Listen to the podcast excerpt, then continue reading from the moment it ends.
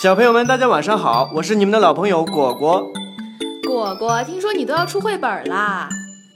对呀，我的奇妙之旅都要画出来了，你们想不想让我先讲给你们听呢？想啊想啊，听说很精彩哦。那我要卖个关子了，一点一点的讲给你们听。那今天讲什么呢？今天呢，从我的家乡凯特庄园说起。离开凯特庄园上。尼亚森林是一个神奇的地方，郁郁葱葱的森林深处住着松鼠凯特家族，他们是森林的精灵。白天，他们在森林里飞檐走壁，辛勤工作；晚上，他们互敬互爱，过着幸福的群居生活。这是一个秋天的上午，温暖的阳光透过树枝的间隙洒入森林中，森林像披上了一层金色的薄纱。眼看着寒冷的冬天就快要来临了，又到了凯特家族一年中最忙碌的时候了。所有的族人都忙着储备冬天的食物，唯有一只小胖松鼠调皮地用脚勾住树枝，倒挂在树上，双眼微微眯着，双手交叉，好不惬意地晒着太阳。我最喜欢秋天的太阳，既不刺眼又很温暖。太舒服了。它叫果果，和别的松鼠不一样。它第一个学会的词不是爸爸，不是妈妈，而是果果果果。当它还是婴儿的时候，就特别贪吃，最爱吃奶油松果。全族人都知道它是一个小吃货。它也是家族里唯一的一个小紫毛，满脑子都是稀奇古怪的问题。这也为什么，那也为什么，又爱做白日梦，是远近闻名的梦想家。这一天，果果一家正在储备食物，爸爸和哥哥负责在树上摘松果，妈妈和妹妹负责在树下接松果。妈妈，妹妹，接好了，嘿，嘿。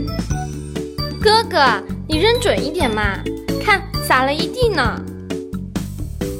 妹妹一边将洒在地上的松果拾入篮中，一边对哥哥说：“爸爸看着这一家人，不时的憨笑。唯独果果晒着太阳，正美美的做着白日梦呢。果果，别偷懒，赶紧摘松果，和大家一起干活。不嘛不嘛，我正在思考头等大事儿呢。摘松果对于我来说太容易了。妈妈，你不要大材小用了。”上，松果家族的同胞们正在有条不紊地开展着一年一度的秋天行动。果果丝毫不受大家的影响，躺在草地上翘着二郎腿，一只手倚着小脑袋瓜，一只手伸入装满松果的小果篮里吃松果。路过的妈妈看到了，显然不高兴了。果果，你怎么干什么事情都三分钟热度啊？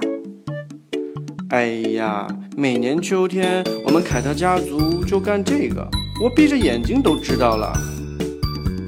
其实果果不是不爱干活，是不爱干重复的活儿。而凯特家族的秋天行动就是在不停地干重复的活儿，他觉得又无趣又无聊。在他的意识里，只有新鲜的事儿和人才能够引起他的兴趣。果果嫌妈妈啰嗦。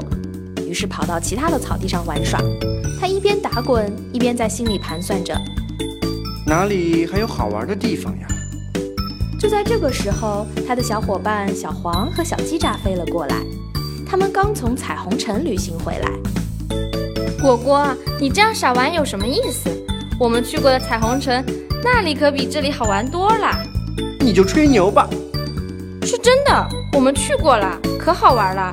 有好吃的彩虹糖，有游乐场，还有魔术师呢！我眼睁睁地看着魔术师从帽子里变出一只和我一样的小黄来呢。哇塞，这么好玩，不如我也去彩虹城玩吧。天色渐渐暗了下来，不知不觉又到了凯特家族的晚餐时间。凯特家族成员围坐在爷爷凯特三世的周围，爷爷清了清喉咙，严肃地说。